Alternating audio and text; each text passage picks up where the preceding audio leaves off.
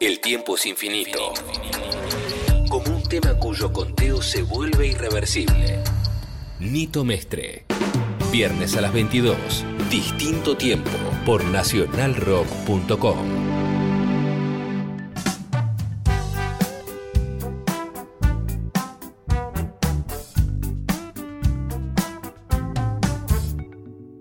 Buenas noches, ¿cómo andan queridos?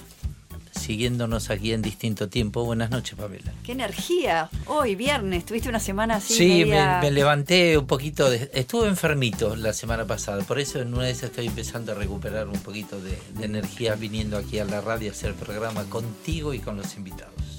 Bueno, a todos, muy buenas noches. Espero que nos acompañen hasta el fin del programa de hoy, que tenemos muchas anécdotas divertidas. Quiero creer, ¿no? Sí, la, va- la vas a tener, lo conozco de chiquito al invitado de hoy. ¿De chiquito? ¿Fue chiquito alguna vez? Mm, No, pero lo conozco de hace muchísimo tiempo y ahora él nos va a bien, contar. pero nadie le gana a Paul Tosser, ¿eh? No, nadie le gana a Paul Tozer. Eh, Sería el segundo en la familia. ¿Sí? Así que bueno, ahora eh, quédense en distinto tiempo porque va a haber una cantidad de, de historias y anécdotas muy divertidas de, de este ambiente. Estamos en distinto tiempo. Vamos a escuchar los clásicos. Ahí vamos. Dale.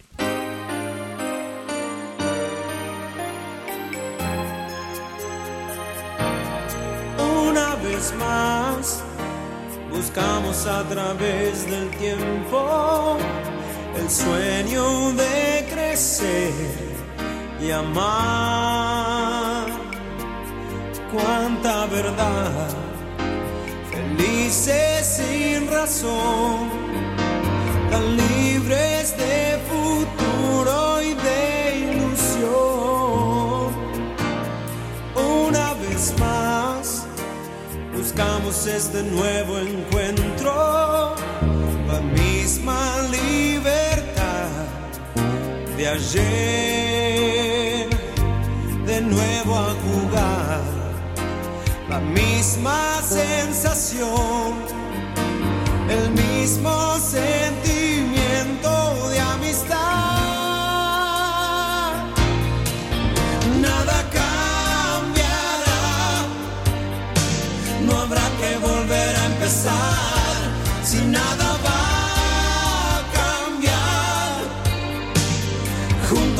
siempre la historia no ha de terminar.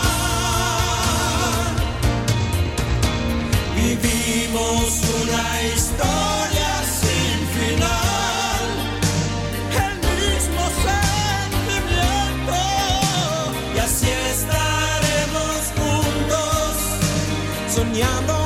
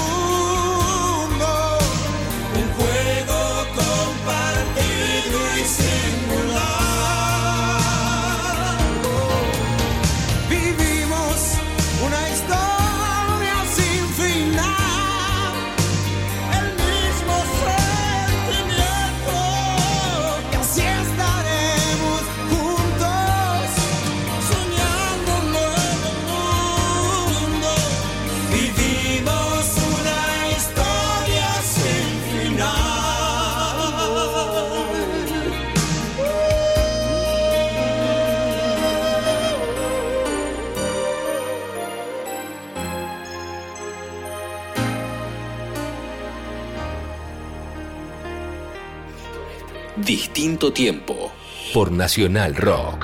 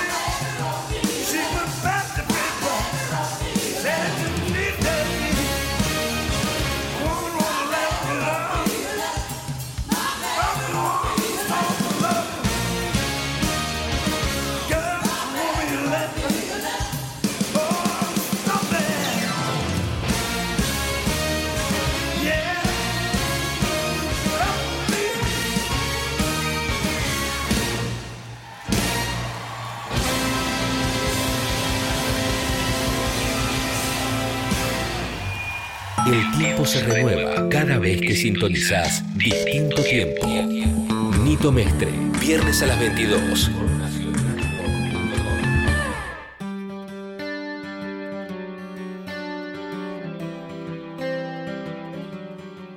Y el invitado de hoy se llama Horacio Nieto. ¿Cómo te va, pues, Horacio? Muy buenas noches. Bien presentado de que bien presentado. Empe no sé por qué, o sea, debo el honor, no sé, te equivocaste en la lista. Por qué? No, qué sé yo. No, no, es un honor en- encontrarme con gente que ha comenzado, te vi desde chiquito empezando, Yo evidentemente. también. Yo también, no, no. Y, y veo hasta dónde llegaste y ten- tenés un recorrido que incluso cuando entro a chusmear para... Te entras a Sí. googlear por ahí a ver qué haces. A ver de qué hablamos, básicamente. No, no, te- sé que un montón de cosas que hiciste, pero es un montón de cosas que no sabía que las habías hecho. Pero de un poquito vamos a ir a, Sí, sí. empezando a, a saber un poquito más. El lado B. Lo ve, Claro. lo ve. ¿Y co- ¿Cómo, ¿Cómo empezó el gusto por meterte en esto? ¿O fue El gusto- casualidad? No, no, no, no. Yo tenía el- los primeros shows que me acuerdo, traté para, para ubicarme en la memoria eh, como público, pero estando en el del otro lado del escenario, como meritorio. Me acuerdo, me quedó así en la, la memoria algunos shows de los desconocidos, que yo iba. eh, un, un compañero mío de la secundaria era Alfajor de Santo. Ah, alfajor, claro. Y Alfajor oficiaba como sonidista con un colectivo que hacía también el traslado de las cosas. Y ahí yo empecé a ayudar. Me acuerdo mucho, no sé si estará donde estará Pocoseso, que era un, asistente que trabajaba. Que trabajaba, no pensaba. Pocoseso. Claro. Pocoseso. Y mm, me acuerdo mucho de Los Desconocidos en el Estrellas en el 77. Ahí. Sí, 77. 77. El, el segundo disco. Un, algo que me quedó muy grabado era una canción que nunca grabaron, que era un instrumental del mono que decía con una viroma en la 100. Vaya a saber dónde quedó eso. Ah. Eh, después me queda un- en la memoria un parquerama. No, es, Un parque- en la rural, sí, Ah. en la rural. Y me queda un show en Villa Gesell que caí porque no sé. Y mm, un día me llamó, ya había terminado el secundario, había empezado la facultad y me llamó Alfajor y me dijo si quería laburar. Yo le dije sí, sí, iba al secundario, ¿no? Ay, a ver, a, a la universidad. Y fue que me convocó para el primer show tuyo en el Luna, en el en Obras. ¿Para el 4, 2010? sí, 4 de julio de 1981. Tengo la credencial. Ah, yo creía que habías empezado antes. No, pero para laburar así oficialmente, Ah. 4 de julio del 81, con unos ensayos que se hicieron en estudios Young, en la calle eh, Hipólito Yrigoyen, Sí, en el piso de arriba, y éramos Pecas, Sí, claro. el indio, el menor, Pablito Martín, y yo. Y el manager era Peter, Peter, un maestro, un amigo. El sonidista era Pirilo y las luces eran del Pollo Lazari. Ajá. Empresa era 40 luces Claro. y Robertón en sonido. O sea, todos los íconos. Ahí. Podemos, claro, son todos. Esos son los que giramos con vos. La carrera auspiciada por. Exacto. Después, No, pero Eh. entretenido, porque para el que sepa, viste que ahora en Facebook pone, y entonces aparece 40 y pone todas las Claro, historias. Aparece todo. Robertón, es tipo no, bueno. prehistórico. o sea, eh, es tipo- Robertone tenía ahí en Villurquiza la, ¿Y a vos cómo te decían? A mí era el gordazo. El gordazo, ok, porque todos tenían nombres así como. Sí, sí, sí, sí, sí, Pecas, el menor, todo el gordazo. Tengo anécdotas maravillosas. Tengo una que siempre me quedó grabado, que estábamos un día en un show en provincia, en el Gran Buenos Aires, con Nito, y viene Peter y me dice, cayó la policía. Y medio que yo era el más serio, por decir, ¿no? Y lo fui a encarar, ¿qué pasa? Y me dijo, no, no, un procedimiento, y tuve que subir y decirle al oído a Nito, en el medio del tema, bajate que está la policía, y subió un policía y dijo, los menores de un lado y los mayores del otro por el micrófono de Nito. El micrófono de Nito. Y nosotros teníamos al menor que le decíamos menor porque, Porque era porque menor. era menor. Claro. ¿Y qué hacemos con el menor? Y lo metimos en un ámbil y Pecas y yo sacamos todo con él adentro y habremos hecho, el show no se hizo, pusieron a todos en un colectivo 86, me acuerdo, y después hubo que sacar al menor del ámbil, que estaba vivo, y, lo, y, lo, y continuar. Tengo eso, tengo un show en la cabeza, se me va olvidando, eso hace mucho tiempo, en Mar del Plata, que gentilmente nos invitaste a todos a comer a la casa que tenía en Mar del Plata. Estaba tu mamá, Ah, estaba sí. Tecla, que nos sirvió de comer. Eh, Qué amorosa. Ah, Tengo una falda también, un show en la falda, en el festival, en la cabeza. Tengo el Vélez de Escondo mis ojos al sol. con, con, con, ¿cómo se llama? Con Aníbal Forcada. Con Oveja Negra. Con Oveja opening. Negra, ellos no- me Oveja abrieron, Negra. claro. Exacto. Y tengo muy presente escu- escuchar por primera vez, no solo 2010, sino Escondo, tu tercer disco solista sería. Sí. En Young, mucho, me quedó muy grabado eso. Y porque en esa época todos escuchábamos Iván Lins y había Claro. cosas ahí. Y después tengo mucho recuerdo de un show que hicimos en Uruguay que fui. Yo era menor de edad, pero tenía emancipación y podía viajar. Era menor de 20, en esa época tenías que tener 21, que fue cuando grabaste el disco en vivo, Ah, que tenías claro. Cenicienta en un teatro. Ah, sí, que hicimos dos funciones.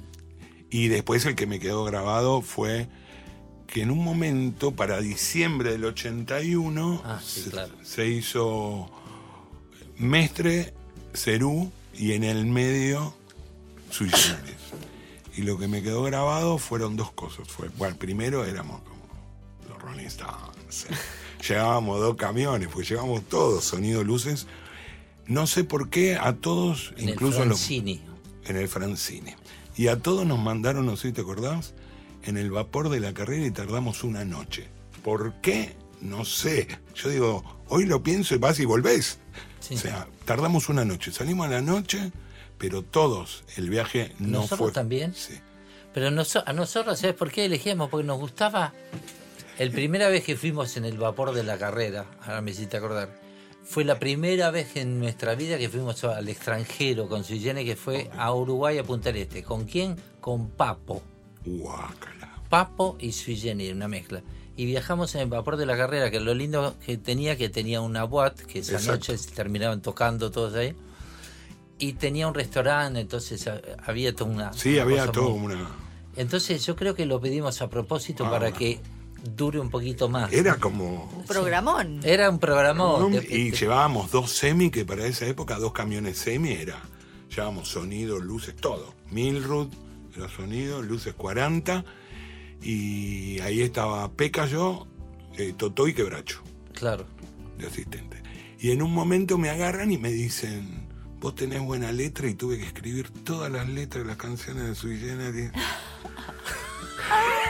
Porque los muchachos tenían que ensayar en un, en un hotel, en la habitación de un hotel, y me acuerdo perfecto que tuve que armarle a García el Gulizar y a vos llevarte el Ovation, y llevé un par más de guitarras que me habían pedido, y ahí con las letras, trataba de recordar las letras. Porque hicieron como un show acústico, fue la Sí, sí, yo acústico. No podías entrar en internet. No, No. no, exacto. Y No tuve ahí a pelar memoria y como tenía buena letra, hice todas las letras para pegarlas en el piso. Esos son los shows que me quedaron Sí. así grabados. Hay fotos de eso. El otro día encontré una, una lista de fotos que, Ah. no sé, que alguien me mandó. Sí, yo tengo el audio del show, que lo grabó Milrud. Ah, Mirror lo había. Ah, ¿y Mirror hizo el sonido? Sí. Que él- Dani. eh, Dani, claro, Dani, Claro. Dani. Me quedan grabados así imágenes de... Había salido el disco de Michael Jackson, eh, Out of the Wall, Mm. que tiene ese para, para, para, para, para, para, y con ese se probó sonido a la noche. Ah. Vamos a seguir eh, en instante nomás con el querido Horacio Nieto. Estamos en distinto tiempo.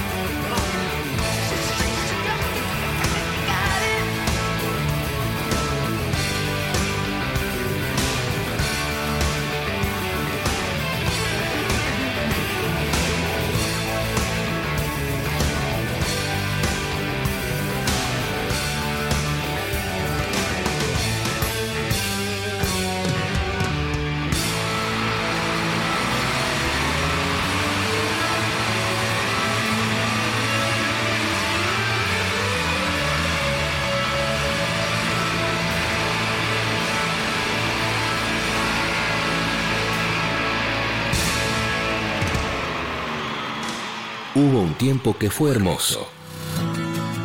Hubo, hay y habrá un distinto tiempo. Nito Mestre te lleva a recorrer la música que nos trajo hasta acá. Distinto tiempo.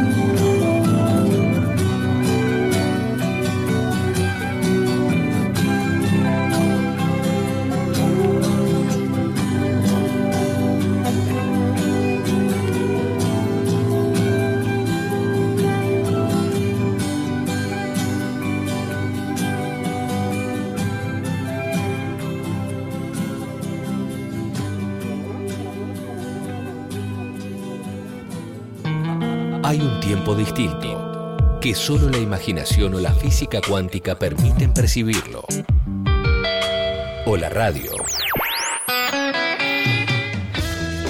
Distinto tiempo. Viernes a las 22. Por Nacional Rock.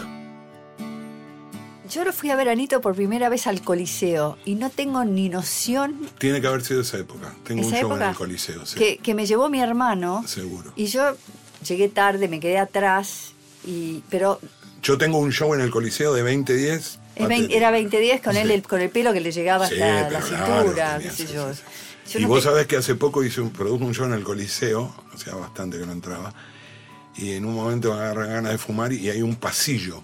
Y me acuerdo que nos hacían sacar las, las cosas por ahí, por el pasillo. Y lo encontré Claro. el pasillo que daba una puerta a un costado. Claro, Y exactamente. dije, wow, me, me vino así, por eso me acuerdo. Ahí eh, yo laburé en- con él, con Nito, 2010, y con Celeste, la- el primer disco. Porque era como la, le usaban la banda Nito, tocaban lo mismo, tocaba. Entonces, nos llevaron a todos. Ah, ¿te- ¿Te usaba la banda celeste? No, pero, pero sí. ah, Tocaba, claro. tocaba Claudio, tocaba. Claro, el único teclado estaba, en vez del mono, tocaba Tweety, que era un amigo del mono. Claro, sí, sí. sí. que es más, nos prestó los teclados y yo los tuve, yo como tenía coche, me fui de obras a buscar los teclados para el 2010, nos prestó los te- teclados Tweety que vivía en Liniers. Ah, de, de eso no me acordaba. Y me acordé de llegar a la casa y, y, te- y tener muletos de guitarras para Nito, y conseguir todo. Entonces fue un crack. No, era otra época. Igual tengo una anécdota que no la voy a contar al aire, pero es muy gracioso. Nosotros, viste, cuando García dice en el tema cazando rehenes, mientras los plomos cazan rehenes, Sí. era eso. Nosotros lo que hacíamos era, lo sacamos el documento en la puerta, querés entrar, vení a ayudarnos. Ah, ¿entendés? Y te lo devolvemos picarón. cuando termine. Porque también no podíamos, era un semi. O sea, Claro, obvio. Pero, que- pero chocho. Sí, la gente estaba chocha. Haría fila para entrar. La gente estaba chocha. Y, una, y me quedó grabado mucho tiempo después, que un día viene Marciano Cantero de Nanito Verde y me dice, yo una vez fui a ver Cerú Girán a, a New York City, ¿ah, sí? Sí. Y vos me sacaste cagando cuando te di el documento y fuiste a bajar y se me cayó un ámbil y me sacaba, salí y dice, digo, mierda, andate. quedó grabado. Pobrecito. Esas son las cosas que hay que tener cuidado. Menos mal que uno tuvo cuidado, tuve cierto cuidado. Que me- cuentan buenas cosas cuando era pibe, porque si no. Claro, de sacar corriendo a Marciano Cantero, pobrecito. Bueno, pero el pibe había No. venido a ver a Cerú, a, el Lu- a New York City, hoy impensable. ¿no? Y de- después estuviste, ¿cuántos años trabajando conmigo? Un montón. Sí, trabajé hasta el 82-83. Y ahí Claudio me pidió que fuera con María. Ah, Y con la Llorio estuve dos años. Uy, ¿cómo era eso? A ver, contame un poco. ¿A qué nivel? No, en esa época hacía muchos bares, muchos pubs. Y, y hacía una especie de... Era una one through man. Era el que armaba, el que cobraba, el que pagaba, el que contrataba. Era todo. ahí empezaste a ser manager. Sí. Ahí empecé a ser manager. Y Porque eh, había muy pocas mujeres en esa época, ¿no? Estaba Celeste que... Celeste sí que la tenía. sí. ¿Fabi estaba todavía? No. No, Fabi no, Fabi estaba No, mucho ¿Sandra? mucho después con los tweets. Sandra sí. Sí. Sandra estaba. Sandra, Marilina. eh, trabajé con Marilina también. No, ¿Y, mucho y más. las respetaban a las mujeres en el escenario? Sí. ¿Sí? Sí. O sea, era una... Bueno, según. Hay otro show que hice con Nitro que fue eh, un show que había organizado Alejandro Ponlesica en, Ah, Prima en Rock, ese no. Prima Rock. Ah, sí. y, y María dijo, me acuerdo perfecto, yo estaba con Nito, y María dijo, eh, mire cómo dejaron esto, porque la gente tiraba cualquier cosa, y la mataron a naranjazo. ¿Qué tipo? Mire cómo dejaron esto. Miren cómo dejaron esto. Y tipo una- ama de casa, Claro, fue una lluvia, cosas. O sea, no. Este, Claro. pero no, la sí, sí, no, no había. Yo no creo mucho en eso. ¿eh? Yo creo que hay mujeres, Patricia Sosa, me acuerdo, en un Buenos Aires, un barrock, Sí. enfrentándose a todo el mundo, que en vez de de, de valla adelante había un alambrado directamente. Y otro show que me acuerdo de esa época fue en el 82 con el de el festival este de que hicieron todos para las Malvinas, ¿te acordás? Ah, sí. De solidaridad, Sí, claro, en obras. en obras al aire libre. Al aire libre, afuera. 80.000 personas había. Sí, que laburamos todos así, free para Sí, todo el mundo. todo el mundo para eso. Son las cosas. Bueno, y después de María, me llama un amigo, me dice, ¿te quieren ver? Una reunión, voy, y era Alberto Jañán. Y- Alberto Jañán, para el que no conoce, era un, uno de los. Estaba Grimba, Grimba, Piti Onigarro y o Alberto. Jañán. Sí, Eran Alberto los tres que manejaban. Alberto todo. había empezado con Spinetta. Claro, era, Era el manager de Era la- abogado de Spinetta. Sí, Ah. y había hecho la gira Almendra. Lo conoció embargándole un Citroën. Él A- lo conocía, a Luis embargándole un Citroën. Ah, ¿sí? se hicieron amigos. No se lo embargó. No se lo embargó, claro. Y, y ahí Qué me horror que te embarquen un aparte pero en la época de pescado, o sea. Sí, sí, sí. Y, y también después Luis lo sacaba para salir, ¿no? Para- Claro. Lo metían en cana y llamamos Janián. Claro. Y ahí Alberto me dijo que quería que laburara con él, haciendo nada. O sea, no, no tenía un puesto fijo, hacía de todo. Los primeros meses, creo que fueron dos meses. Y mm, después hubo... ¿Pero trabajaste con Luis? No, No. no. En ese momento Alberto no estaba con Luis. Con Luis es el único, con, uno de los pocos con los que no trabajé. Y mm, después eh, ahí Alberto tenía a Charlie, la época de parte de la religión, que estaba empezando a grabar el disco. Tenía Soda, que recién empezaba. Tenía Enanitos Verdes, tenía Lebón, Hit, Calamaro. ¿Ahí te lo encontraste a Marciano Cantero? Claro, ahí me lo encontré Marciano. La vuelta de la vida. La vuelta de la vida. Y, y ahí me dedicaba a, a ir con, como manager personal, nos íbamos turnando. Y pasó un suceso que fue la muerte de Quique García, el hermano de Charlie. Ah, claro. Que él se encargaba de todas las Pero, ventas. eh, pero Quique estaba con Ojañán. claro. Ah. Era el gerente de ventas. Estaba con Púrpura. No, no, no, Ya había estado. Ya con había estado. Ah, ok. y falleció en un accidente en, en Luján, yendo a un show de Porcheto que también estaba con nosotros. Eh, y yo estaba con soda, con soda en Moreno, con soda estéreo en Moreno, en una discoteca. Y fue, soy el primero que se entera y soy el que se encarga de avisarle a José y a Dani. Ah, los hermanos de Charlie. Eh, Claro, su hermano Charlie y, y García estaba en Brasil, me acuerdo, que le avisó Dani.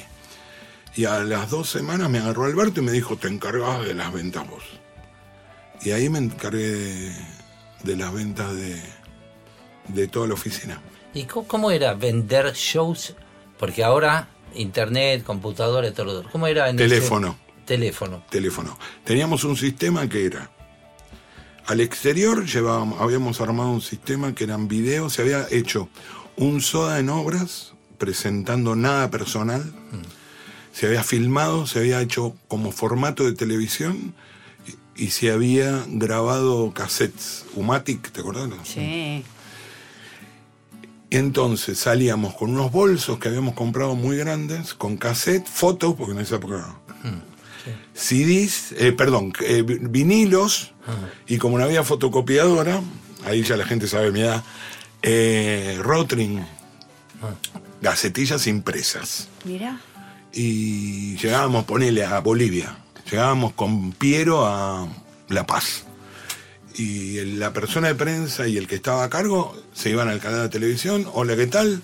Te traigo esto, te lo regalo, te firmo el release, a la radio el disco, y así íbamos conquistando Ah, Latinoamérica. totalmente análogo absoluto. Anala- pero de piedra. Todo pesaba. Todo pesaba mucho y no llevábamos ropa para no pagar exceso. O dileando con las azafatas. claro, Porque en esa época no había pero funcionaba. funcionaba, sí, así. A ver, hay una anécdota, el, nada personal, era CBS que hoy es Sony. Y había que editar nada personal en México y ya se había hecho Viña del Mar, ya está todo bien, ya somos. Y el tipo era un argentino, el presidente.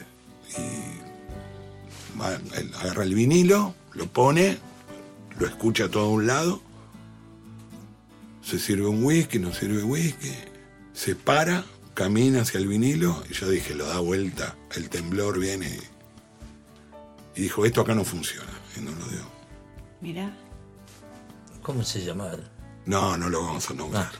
Este, esto acá no va a funcionar, dijo, directamente. Y era, yo creo mucho en, yo digo siempre que la- el río le gana a la piedra. Porque el río tiene la persistencia. Y era una cuestión de persistir, de insistir y persistir y... Y en creer. de que, sí, y salíamos con enanos y salíamos con soda. Y la, la cabeza que dirigía todo eso Alberto. Era, era Alberto. Estaba después Oscar Saavedra, Juan Carlos Mendini, que sigue siendo manager de los enanos. Claro. y- Ah, Juan Carlos estaba desde ese Sí, momento. sí, ah, mirá. Y cada uno tenía como un rol. Yo las ventas, Oscar era la parte más de marketing, la parte más de prensa. Los números los manejaba Juan Carlos y Alberto, y Alberto dirigía. Un aprendizaje. Tuve 10 años, un aprendizaje fantástico. Estaban en Belgrano, ¿no? Eh, primero estábamos en Florida y Ah, pleno centro. Diagonal Norte, que tengo una imagen maravillosa que fue Charlie venir a verme con una bicicleta. Vino en bicicleta desde la casa. Yo dije, estamos ya. Algo raro. Eh, y después nos fuimos a Belgrano, a Cabildo y Mendoza. Ah, ah. Y después, como yo era el único soltero, me fui a vivir a México para manejar todo. Ya había crecido lo de México. Y ahí, A, a raíz de Soda había crecido. Sí, toda nuestra posición. Soda, hicimos Soda, Enanos, Cindy Lauper, Bon Jovi, Sting. Habíamos Ah, crecido. Ah, o sea que ustedes hacían la producción. O lo sea, que Greenbank compraba acá, ustedes lo hacían allá. nosotros lo hacíamos allá. Daniel nos lo pasaba para allá. Hasta que se instaló Ogden, que era Ocesa, y no le podíamos competir. Nadie le podía competir. Claro. Entonces ya me vine, seguí en Ocañén un tiempo más, que cambiamos el perfil. Este, los enanos se habían separado, Soda se había ido manejado por el papá, a pesar que la última gira, la de, la de Canción ¿El papá? Animal, sí, ¿qué papá? de Gustavo, ¿Sí? Ah, no sabía eso. sí, el papá de Gustavo. Eh, Canción Animal fue. Después del papá de Gustavo, Peter Baliani, ¿te acordás de Peter De Baliani, nombre, que era un sí, sonidista? sí. que quedó de manager y después entró Daniel Con, que era jefe de prensa y pasó a ser manager.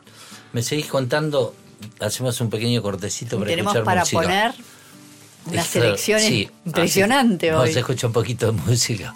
Estamos en distinto tiempo con Horacio Nieto contándonos todo de varias bandas importantes de la Argentina. Ya venimos.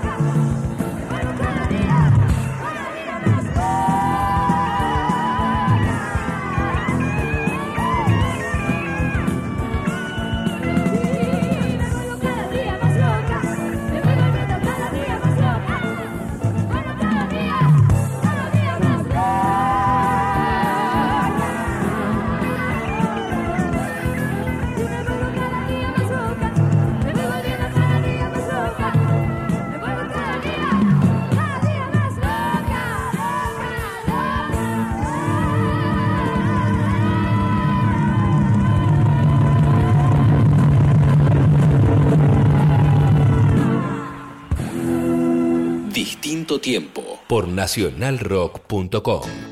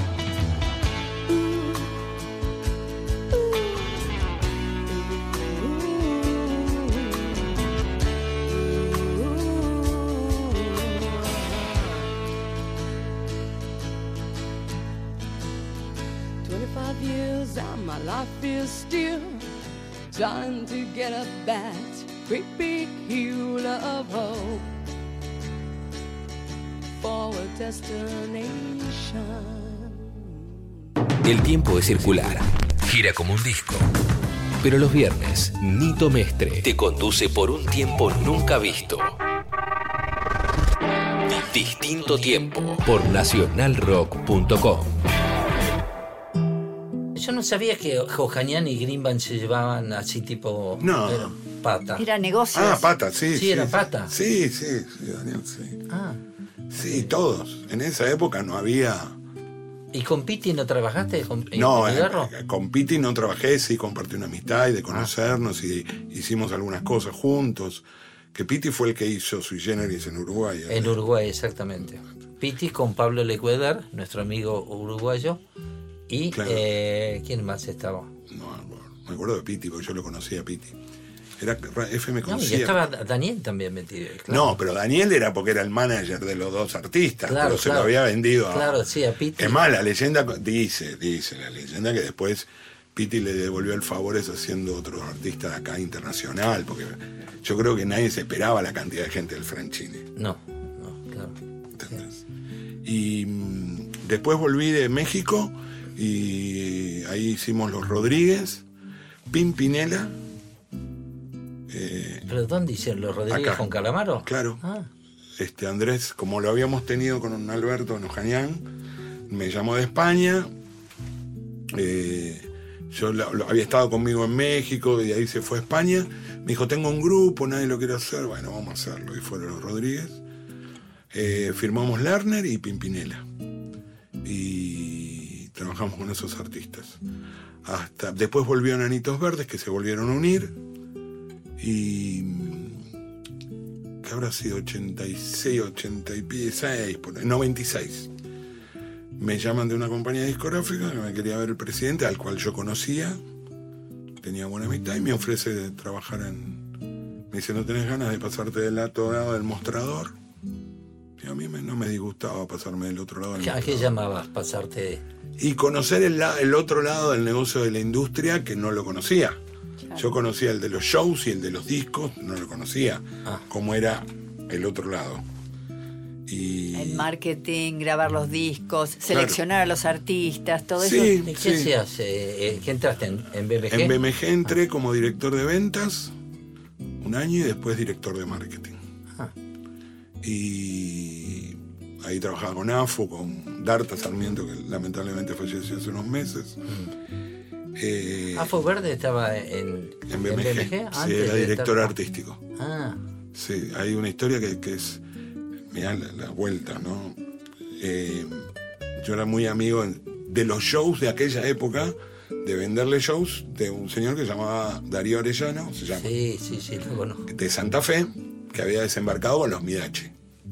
El hermano es Alejandro Arellano. Entonces Alejandro Arellano un día me llama a la oficina, yo lo conocía, estando yo en BMG, y me dice, mira, tengo una actriz que quiere cantar. Ya dije, bueno, yo tengo la premisa, viste, que si vos tenés cierta posición y podés ayudar a los amigos, dale que va, vamos a ayudarlo. Y esa chica era Natalia Oreiro. Mirá. Y yo no sabía quién era, ¿eh? nadie sabía quién era. Y voy y subo al, al piso de arriba que estaba artística, al piso superior que estaba yo, y miro, el arte estaba hablando por teléfono, vaya a saber con quién, lo miro a Afo y le digo, Afo, me tenés que hacer un favor. Tengo un amigo mío que quiere poner un artista, no sé qué quiere, pero quiere traer a la chica acá, todo. Y ahí firmamos Natalia. Ah. Y comento lo de Natalia. Natalia ya estaba trabajando en tele, No, eh, sí, Ricos y Famosos era una serie que tenía, una pero empezando. En- sí, mm, sí, había hecho otra anterior que era 90, 60, 90, creo. Y ahí Natalia, hacemos, yo hago el marketing de los dos primeros discos y me picó y veía que se podía hacer y, y agarré y hice la gira de Natalia, le dije, vamos a hacer una gira. Y A Rusia. claro, a toda Europa del Este. Pero ¿cómo, cómo cayó? ¿Cómo, ¿Cómo es que llega No, Porque la sencillo. info? vendían una novela. Exactamente. Ah. Telefe había vendido una novela. Entonces Ah. Gustavo Yankelevich me había contado que vendían una novela. Entonces yo dije, ¿en dónde la vendiste? Acá, acá, acá, acá, acá, acá. Entonces fue sencillo para mí porque era como algo que lo sentía hacer. sino Era levantar el teléfono, hablar con Prakoska, la Cosca de Hungría. Sí, ¿te acordás de mí de BMG, de la convención? Sí, ¿cómo estás? Sí. Che, ¿con quién puedo hacer esta chica Natalia? Ah, sí, Natalia Oreiro acá tiene la tira de televisión. Bueno, ¿y con quién? Y habla con tal. y me conectaba con tal época de dial-up, o sea, Sí, sí. con suerte. Y ahí hicimos una gira de un mes y hicimos 22 shows. Mirá. En No, y se Rusia. convirtió. No, hicimos, Ah, por- hicimos Nitra, Eslovaquia, Bratislava, Eslovaquia, bueno, Budapest, Hungría, eh, Praga, Brno, que es checa también, eh, hicimos Timisoara en Rumania, hicimos Bucarest en Rumania, hicimos Haifa, Tel Aviv, uh, Ah, claro, yo me acuerdo. Israel, eh, bueno, Tel Aviv, Haifa, Jerusalén y después San Petersburgo y Moscú. Yo me acuerdo haber estado en una convención en Mónaco y que me, pas- me pararan, o sea, me, me pararan y me preguntaran cómo terminaba la telenovela. Ah. O sea, causaba furor esta mujer. Mira, en Praga era una pena porque ella no podía ver, había mil personas, o sea, todo el tiempo en el hotel, todo. Entonces junté a todo el crew para una reunión porque les dije, muchachos, nos vamos a perder de conocer Europa del Este. Yo tomo el compromiso de devolver los aviones y alquilemos un micro y hacemos gira en el micro. Vamos a tardar más, Pero van, a, ver, Claro. y todos aceptaron. Le digo, lo segundo que le pido, sí. Mañana a las 11 de la mañana, todos abajo, que vamos todos juntos a ver el centro de Praga. Entonces Jorge Largañaras, que era la jefa de prensa, le consiguió una peluca a Nati, se la puso en la cabeza, la pusimos en la mitad, la rodeamos y salimos todo en banda entre la gente. Ahí se iba a pensar qué divertido. y para que conociera, ¿no? Es más, entré a una disquería y estaba el disco de ella y ella estaba al lado parado y yo la agarré y le empecé a sacar la peluca y le dije en inglés al tipo no grites porque le firmó un par de autógrafos, pero era muy fuerte. Mirá vos. Yo sabía de, de, de Israel que le había ido Claro, súper sí, bien. sí, sí, sí. ¿Cómo se llamaba el el promotor muy conocido? No, el, eh, no pará. es el conocido. No es el que lo hizo. Ahora después Ah. te digo. El que lo El hizo es héroe otro. de guerra. El héroe de guerra es otro. Ah, ok. Este, que había comprado la tira y que nos conocimos porque me vino a encripar. Él compró la tira. Él compró la tira Ah. y yo hice el show con otro. Y me vine a increpar y después nos hicimos amigos. Y después viene otro negocio que hice con él, que es más, que fue el- el- la punta del... Y después vuelvo acá. Pero me lo contás después. Dale. Viste que siempre en la radio, no sé Por si favor. me están mirando acá y me dicen, por favor, vayamos a la música. Estamos en distinto tiempo con Horacio Nieto.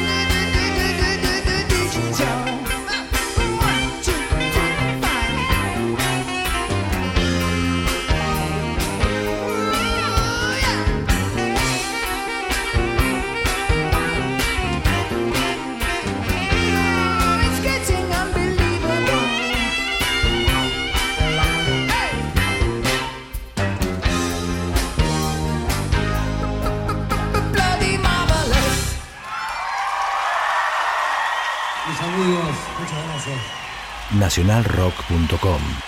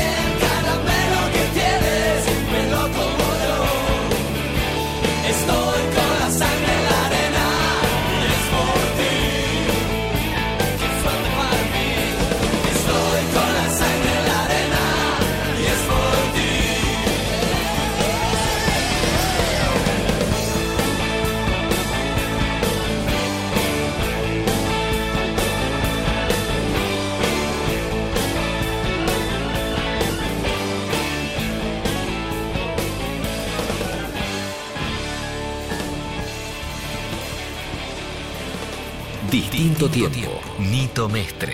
Música por músicos. Por Nacional Rock. 93.7.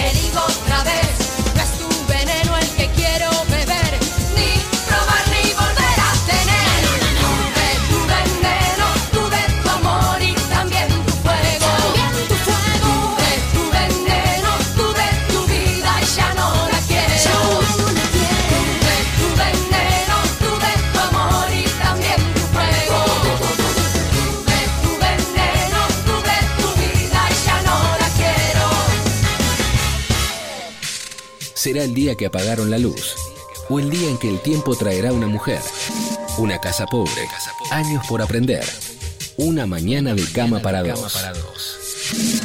Sí, sí, pero esta noche hay algo distinto. Distinto tiempo con Nito Mestre. Viernes de 22 a 24. Y te corté. Y bueno, te decía, vuelvo acá de la gira de Natalia y me llaman dos promotores diciéndome sos el único que lo podés lograr. Y ahí me sumergí a hacer la reunión de Sui Generis del 2001. Ah, ahí fue. Ahí fue. Yo ni, ni estaba tan metido en, el- en- en lo que estaba pasando que lo de Natalia Oreiro ni te pregunté nada. Ahí. ¿Fue en el me 2001 o en el 2000? 2000. Ah, 2000. Empezamos en el 2000, terminamos en el 2001.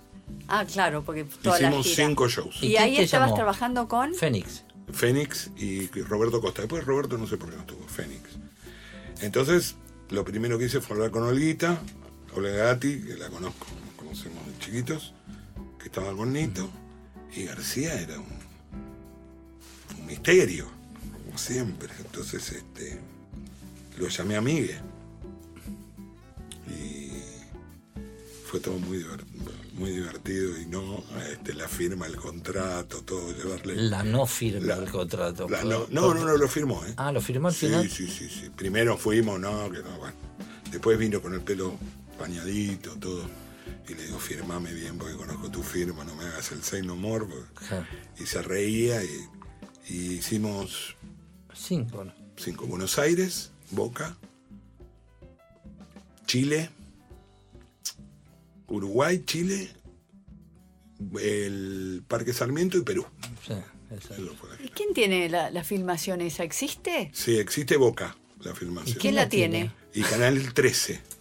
Ah, ellos. Canal 13 la pasó, en realidad todo el negocio en sí DirecTV era. era DirecTV, que aparecía DirecTV, que transmitía los, el show, lo transmitía en directo, lo cual Sí, en directo retrasado. fue porque Carlito llegaba no Una hora, una, exactamente una hora, tarde. No era nada, ¿Eh? no fue nada. No, no, para ese momento no fue nada. Yo me acuerdo que me vine. Una hora, me parece Sí, que no, no, fue un- más, porque el hora. escándalo que se armó en torno No, a la no presencia de No, Charlie pero fue, García. fue una hora porque la presión era porque el tipo, yo me acuerdo que me decían, el que está presentando el show, Que era el bebé con Tempomi. ah, era él. Y yo me ponía atrás de cámara y le hacía así cada rato.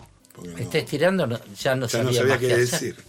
Después de Ya una no hora. sabía más qué Lo decir. mandaron a Fito a buscarlo, ¿no? Sí, Sí, verdad. lo mandaba Fito. Fito yo, yo me encerré en el camarín y dije que vaya otro y si no, no lo hacemos, no me importa. Fito fue, Fito, Fito, Fito fue. Fue, Fito, sí, yo siempre lo... lo- Pero una hora, digamos, una hora, la gente esperó mucho más que una hora. Bueno, Sí, entre estaba que desde- entró y entró todo, y sí. toda la historia. Sí, pero el show empezó una hora exacto tarde. Sí, una hora tarde. Estaba, no estaba, estaba- no, la gente estaba verde. Habían ido los abuelos con sus hijos y sus nietos. Ah, Yo no sabía dónde Carlita. meterme vergüenza. El otro día estábamos hablando, hace, hace tiempo estamos hablando con, con lo de Chile también, que se demoró. No, Que Chile es que fue se demoró, revés. fue al revés. Chile, había un restaurante súper lindo que yo había conocido. Mira, te voy a decir, Uruguay, las cosas, las imágenes que tengo. Uruguay fue, entré y le digo a Anito, vamos a hacer una conferencia de prensa, vos podés, todo, ah", y sabíamos, y él me hizo un guiño y García dijo, yo también voy. No si te acordás, del Sí. del Sheraton. Ah, ah, y fue muy, fue muy gracioso en, el, en Uruguay, decís. Sí, en Uruguay. En Uruguay yo invité a eh, Ariel, que era Ariel Ruiz, que me enseñaba a jugar tenis. Ok. Me caía súper bien, pero grandote, urso, con unos músculos súper, mucho más alto que yo. Y se me ocurrió decir, porque yo iba mucho al club de Vilas Sí. para, para entrenar que en ese momento. Yo había dejado de tomar alcohol hacía tres años. En ese momento quería estar con toda esta Totalmente. eh, eh, cosas que estaban pasando. Y le digo, Ariel, ¿no te venís conmigo? Sí, te invito el pasaje, todo. Sí, sí, te- tenés tu cuarto, todo. Bueno, viene a Uruguay, vamos a la conferencia de prensa y aparece Ariel. Y Charlie estaba con el morocho. Willy. Willy, era chiquitísimo, muy peticito. Y Ariel duplicaba a Charlie, era como Charlie era alto, como pero tu enorme. guardaespaldas. Claro, entonces cuando entró, yo le dije a Ariel, hacete pasar porque sos mi guardaespaldas. Para hacerle pasar un papelón al otro. Entonces, la escena era ridículo. Porque Charlie miraba, lo miraba a Ariel, porque, y hacía comparaciones lo que le había tocado a él. que en realidad Charlie tenía a Willy, Sí, que, Willy. que, eh, Willy lo seguía a Charlie. Sí, no, era muy gracioso. No, no, no era, el guardaespaldas estaba siempre, se quedaba corto, lo hacía perder de vista y todo. Viene, pero era muy, muy Era muy gracioso. Y después en Chile organizamos una conferencia de prensa un día antes en un lugar que era un restaurante que tenía camas. Era raro, camas. Comías en la cama. Ah, mira. Y Original. Estaba buenísimo. Y un chileno, un periodista chileno, viste, que yo digo, cuando vos decís no lo digas, lo va a decir. Levantó la mano y dijo. oye Charlie, que tú sabes que aquí está la ley que a las 12 los car- no se puede tocar más y los carabines, ¿para qué se lo dijeron? Dije yo, ¿para qué se lo dije? Dicho y hecho. Eran las 12 y yo tenía a todos los carabineros que querían subir al escenario y yo diciendo es el último tema y a los gritos uno de los chicos que estaba asistente diciéndole estiren el tema. con- ¿viste? Terminamos después de las 12, no pasó nada.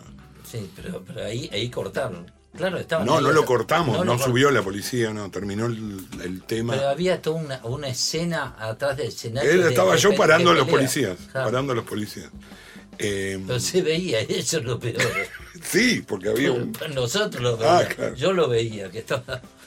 Y después en Chile tenemos... Lo invitaron a Eduardo Gatti. Sí, esa- señor. Tuvo Eduardo Gatti y después tuvimos ahí una, una historia con García muy, muy divertida, que era, no sé si te acuerdas, que era, eran las fiestas ahí nomás.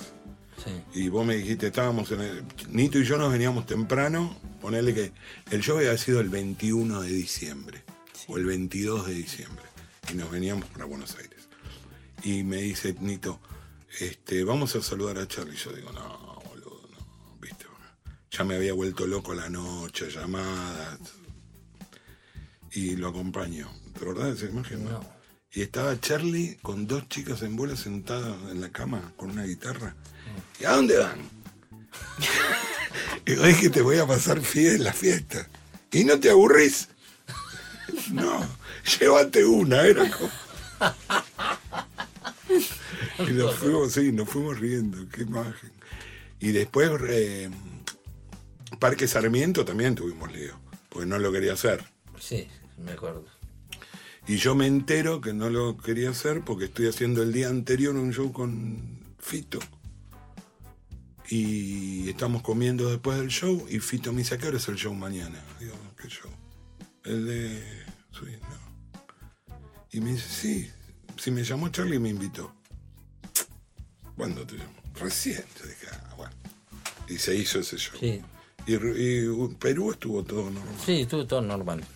En Parque Una- Sarmiento me rompió una guitarra, pero. Pequeño detalle. Ah, sí. Claro, que pensó que era de Ernesto.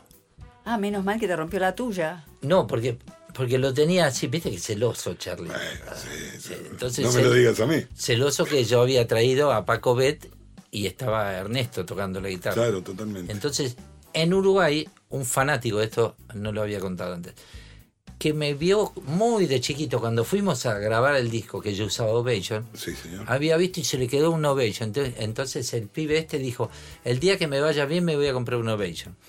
Le fue muy bien y se compró un Ovation 2, 3, 5, se dedicó a otra cosa, negocio de... Pero tocaba la guitarra. Y me regaló un Ovation, normal, flat. Ahí, el día del show de Uruguay, que había sido poco tiempo antes. Entonces yo lo llevo a Parque Sarmiento.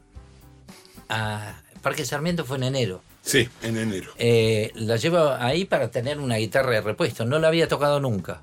Y pasa Charlie, pasa así, así, le encaja una patada así, la tira, se parte y se quebró toda. Se hizo bolsa. Y yo estaba tocando y miro cómo hace esa pavada. Y yo digo, ¿por qué ahí hace esto? Y digo, no voy a cortar, había 100.000 personas Sí, o más. o más. Al Mirando. otro día, ¿te digo, acordás que hubo un chico accidentado y lo Sí, fuimos lo a ver al fuimos a- hospital? al hospital. Eh, y, y pasó y la pateó y digo, no voy a hacer nada con hay 100.000 personas, después lo agarro. Y me acuerdo que terminó el Se show. fue, me puteó y se fue. No, pero yo fui, fui al camarín y estaba Maximiliano Guerra. Y entra a camarín y pasa así y digo, no son pelotudos. Yo no sé por qué.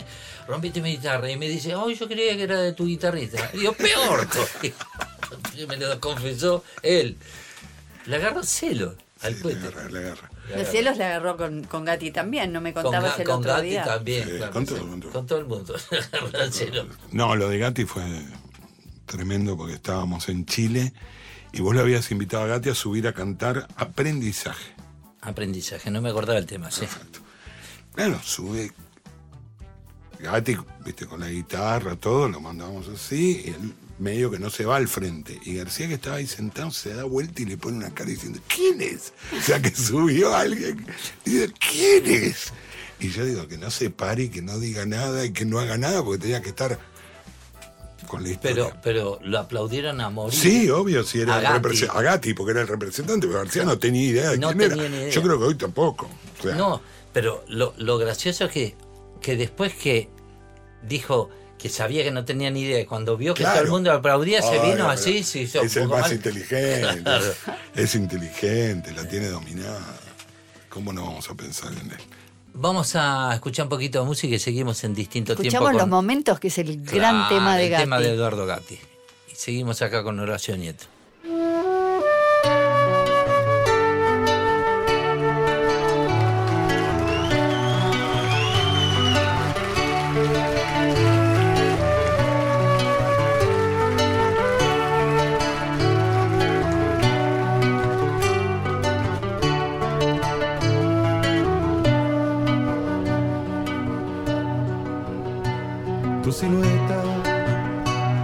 Caminando con el alma triste y dormida.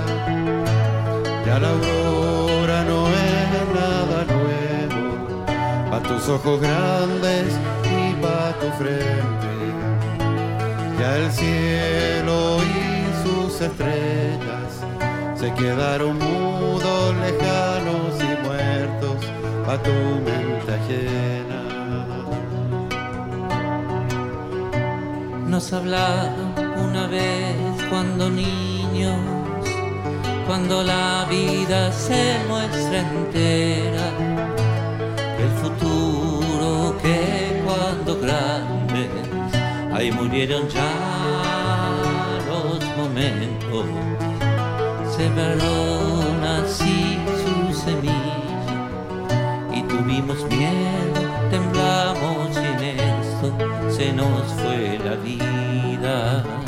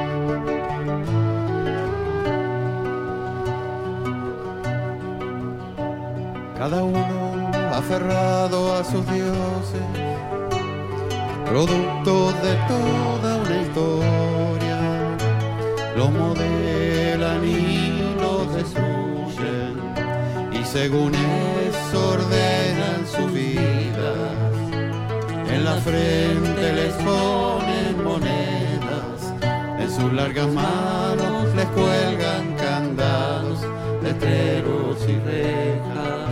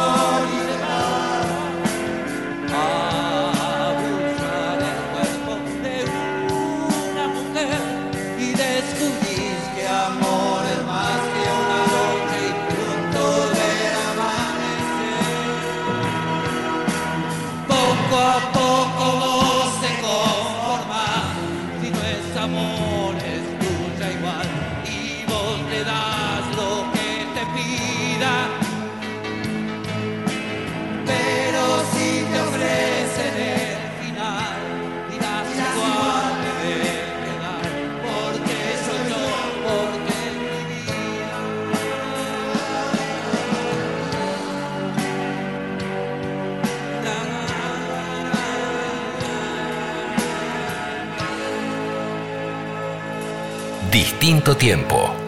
Nito Mestre.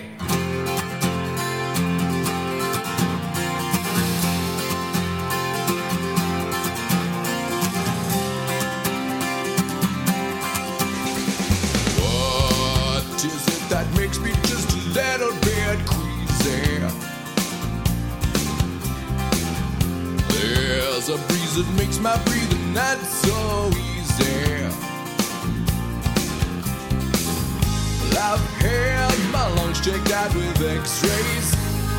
the hospital always.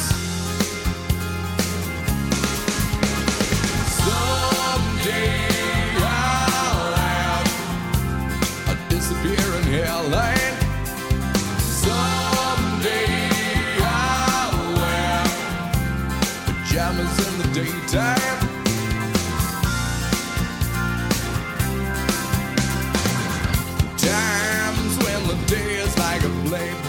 sidetracked. When it seems the fuck binding's in perfect order. Like gave the doctor my description. I've tried to stick to my prescriptions.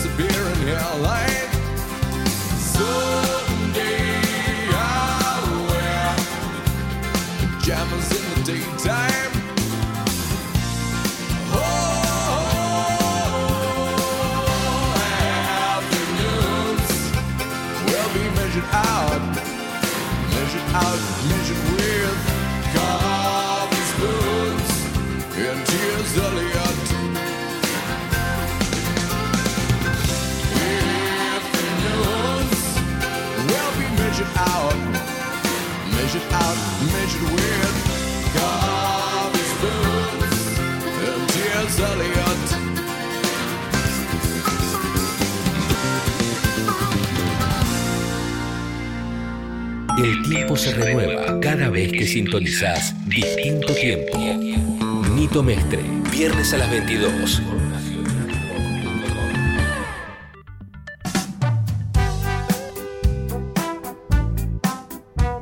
¿Cómo se divertían ustedes, eh? Sí, bueno, Era, sí. sí. sí, era, era parte Sí, diversión y parte eh, difícil. Sí. Se me vino otra, otra imagen en Perú de esa vuelta.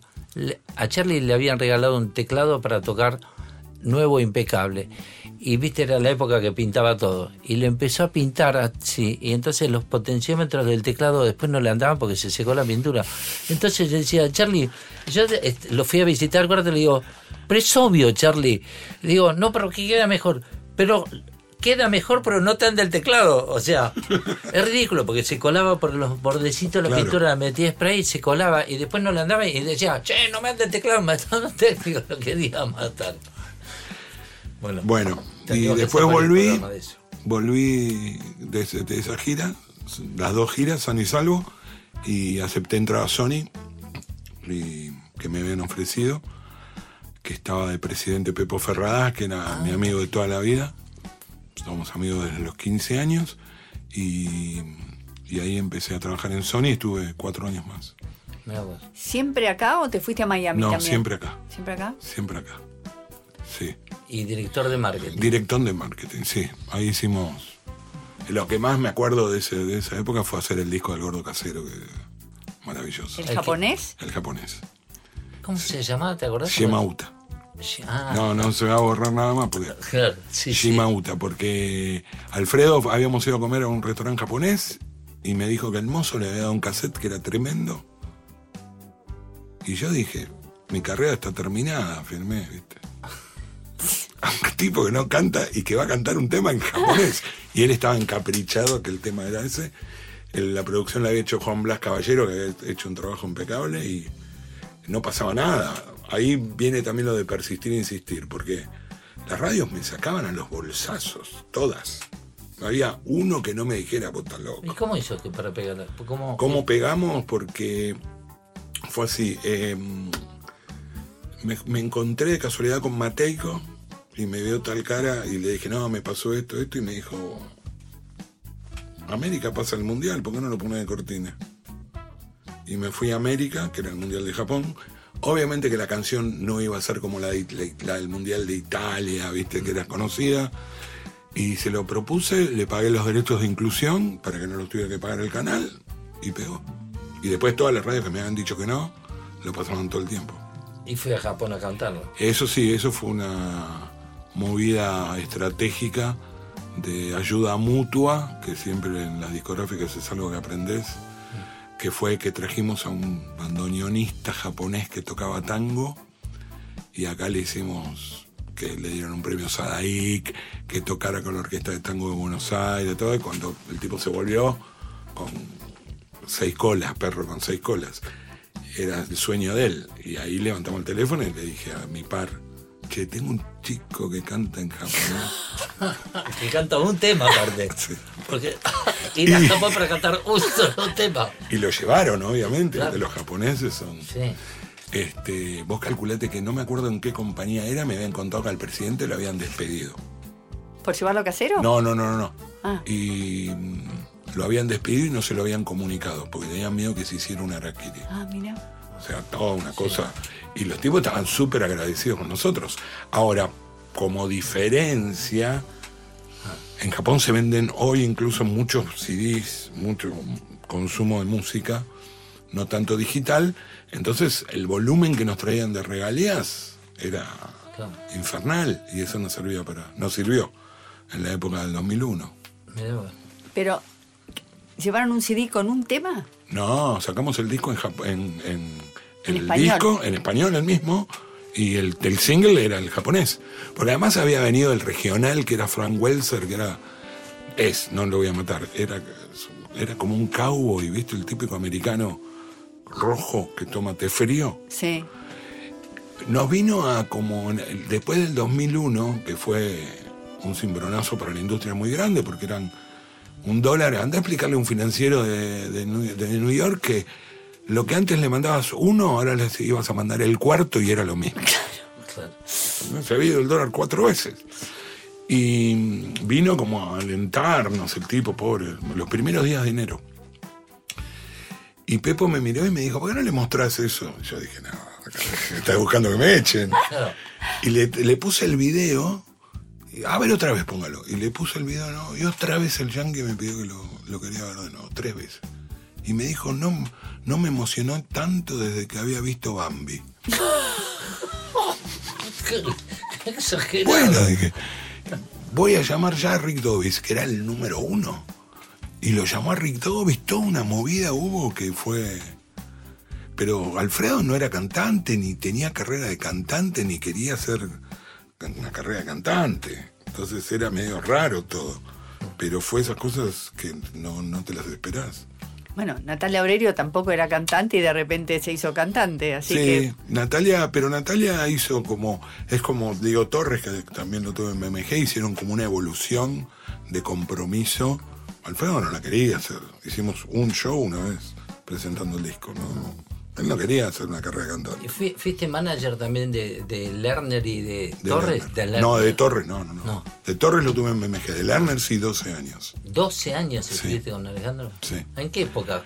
Eh, en la época de lo firmé porque BMG, que después me contrata, me, había, me habían llamado para que tomara Lerner porque no pasaba nada con un disco que vos habías grabado que estaba entre líneas, algo Ah, de tu sí. corazón. Algo de mente. corazón. Y no había vendido bien, habíamos tenido shows, los primeros shows habían sido patéticos. Y mm, se nos ocurrió con Eugenian hacer un acercamiento a Canal 13 e hicimos el tema, o mejor dicho, lo hizo Alejandro y nosotros hicimos el negocio de la balda de Golden Rock. Ah, ok. Y ahí pasamos de vender 7.500 discos a vender 120.000. Creo que eso le gustó a la compañía. Ah, Y ahí hubo como un resurgimiento de Alejandro en su música, eh, que después hizo el siguiente disco que era Amor Infinito, que tenía secretos, ¿te acordás de ese tema? Hay algo que te quiero decir y no me animo.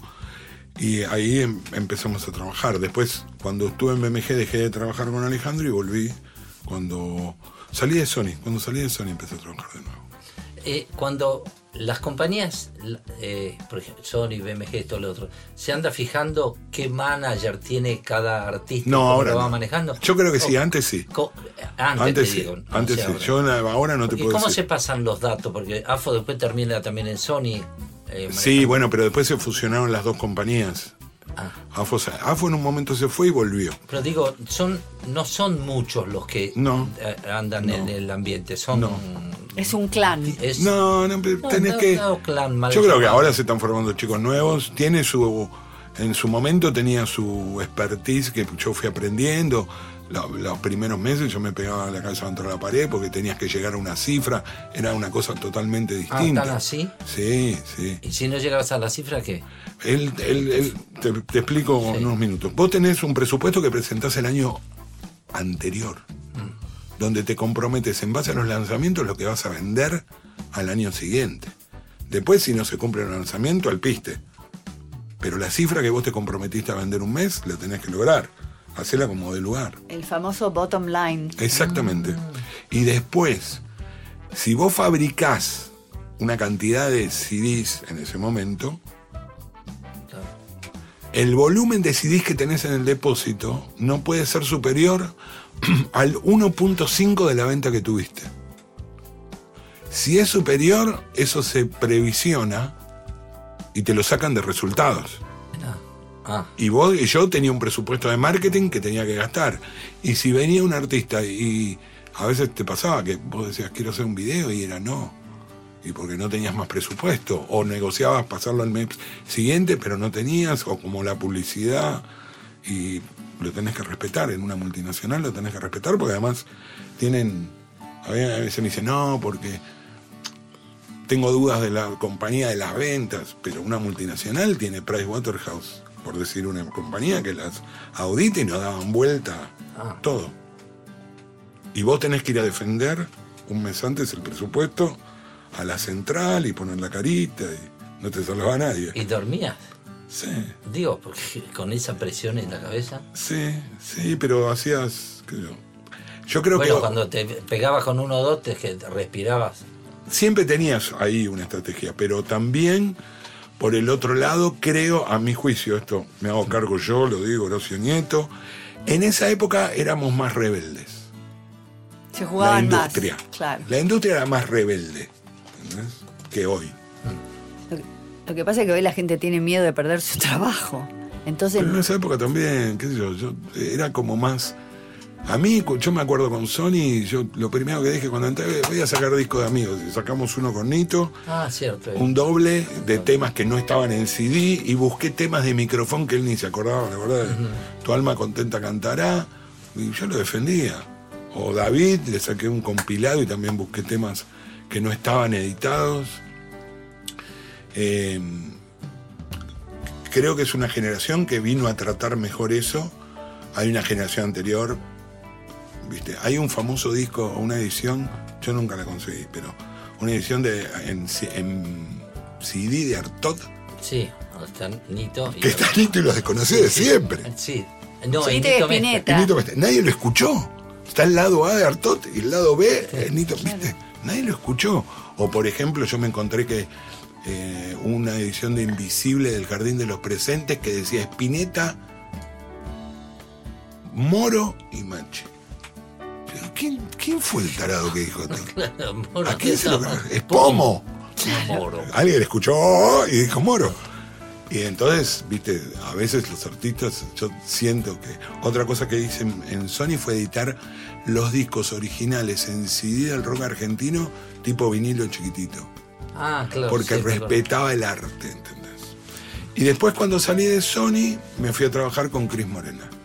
ah, mira. Ahora nos contás, después de una pequeña pausa, esa otra parte y tu presente.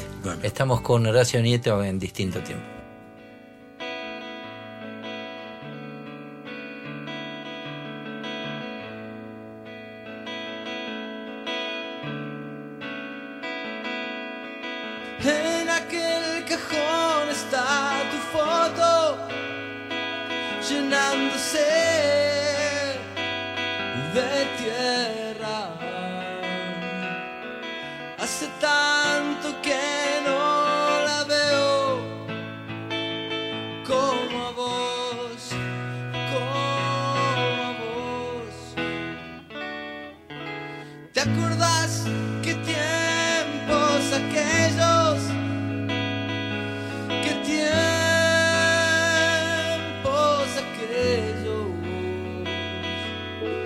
Donde todo era un buen motivo para decir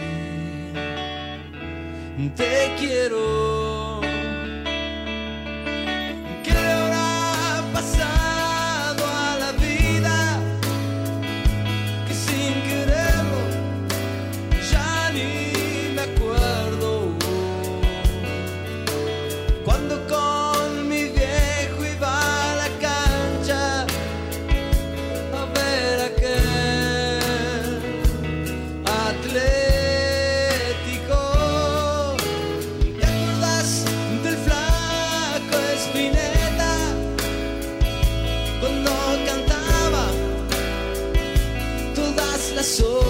Son del viento.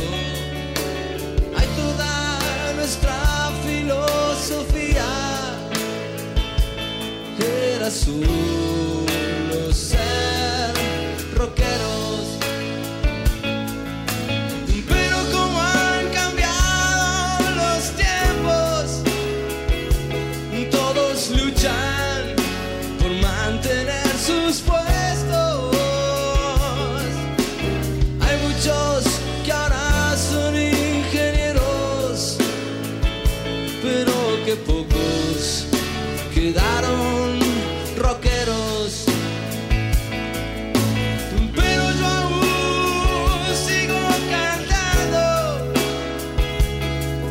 lo voy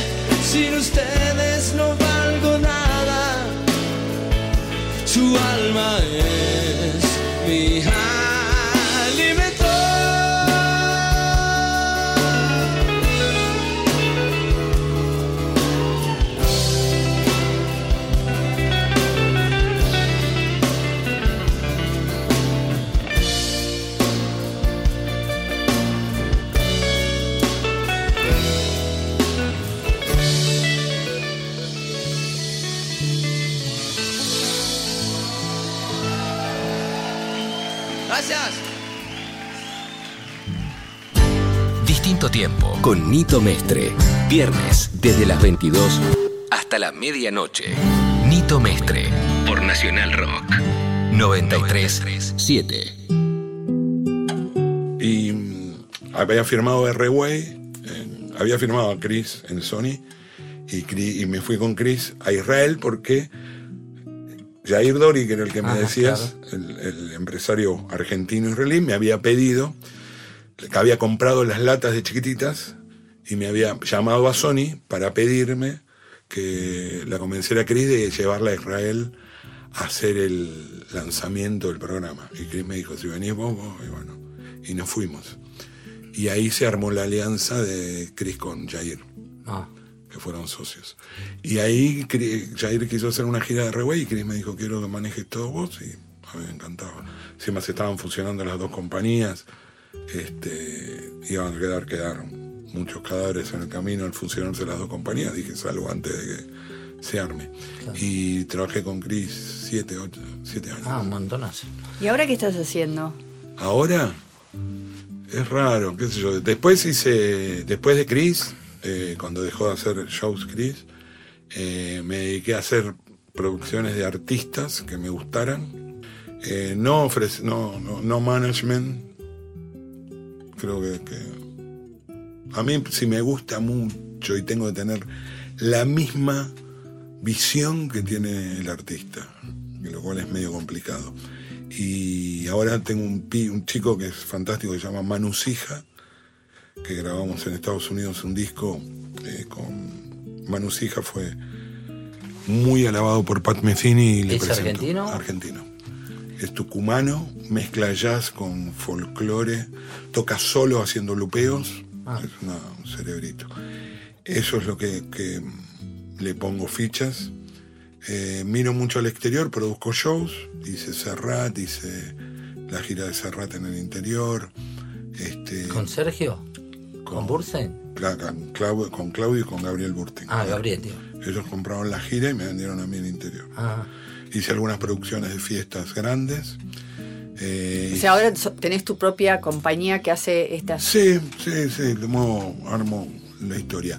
Pero me dedico más hace 10 años que me certifiqué acá y después en Chile el siguiente año de coach ontológico Mira, y me formé en, en Estados Unidos con un psiquiatra que se llama Eric Meisel y me formó como coach, coaching para creativos. qué lindo. Y lo que más hago es... ah, charlas. Sí, charlas o, o mantener conversaciones de coaching para ayudar a alguien que tenga un problema y que esté en un momento de quiebre, que no sabe cómo seguir, y especialmente desde el lado de artista, que es lo que más me, me interesa. Si yo hago mentoring o hago consultoría, ya no es coaching, todo lo divido en montos. Si viene una persona y me dice, mira, tengo, ten- quiero ver cómo puedo hacer para sonar en la radio, una cosa típica. Eso no es coaching. Coaching es un trabajo más sobre los modelos mentales de cada uno y que lo ayude a, a desarrollarse o a, a obtener algo que no, que no sabe el camino para hacerlo. Vamos a tener que invitarlo para otro programa para que nos cuente de lo del coaching. Me parece re interesante. Me parece que a mucha gente le va a parecer muy Te interesante. vamos a agarrar, es verdad, ¿Eh? no sabía eso. Sí, sí, sí. Me Mirá, gustó. Me- felicitaciones. yo entré para, para decirle la declaración que di fue en la primera clase fue que era para entender más a los artistas. Y ahí empecé a entender los modelos mentales. Eric Maisel es uno que es jo- medio joven, alto. ¿Cómo? Perdóname, Pablo. Tu, tu, me- tu mentor, el americano. No, no, no, es un gordito. Eric Maisel se llama. Ah, porque hay otro que Y está dando vueltas también. Sí. Pero- Eric Maisel es un señor grande y tiene varios libros. Descubrí el artista que hay en ti, es, es la edición en castellano. Ah. Y teníamos charlas por Skype en inglés, fue muy interesante. Pero él es de creativo nada más. Para artistas, pintores, el bloqueo, el que no me sale nada, el cómo trabajar eso. Mira, No solamente lo vamos a invitar, sino que lo voy a contratar. eso. Sí. Bueno, Horacio. Bueno, un placer, como siempre, No, maestro. Un realmente. orgullo haber empezado con Ahora te vas a usted. comer una rica ensalada con nuestro aceite Sí, de distinto, distinto tiempo. tiempo, el aceite, primera prensada. Sí, Muy bien. Sí, señor. riquísimo. Bueno, gracias Horacio. Gracias nos a vemos usted, un por ahí, placer, como Pame, siempre. gracias. Y nos vemos la semana que viene con ustedes, como siempre, a las 10 de la noche los viernes. Chau, que sueñen con los angelitos. Chao.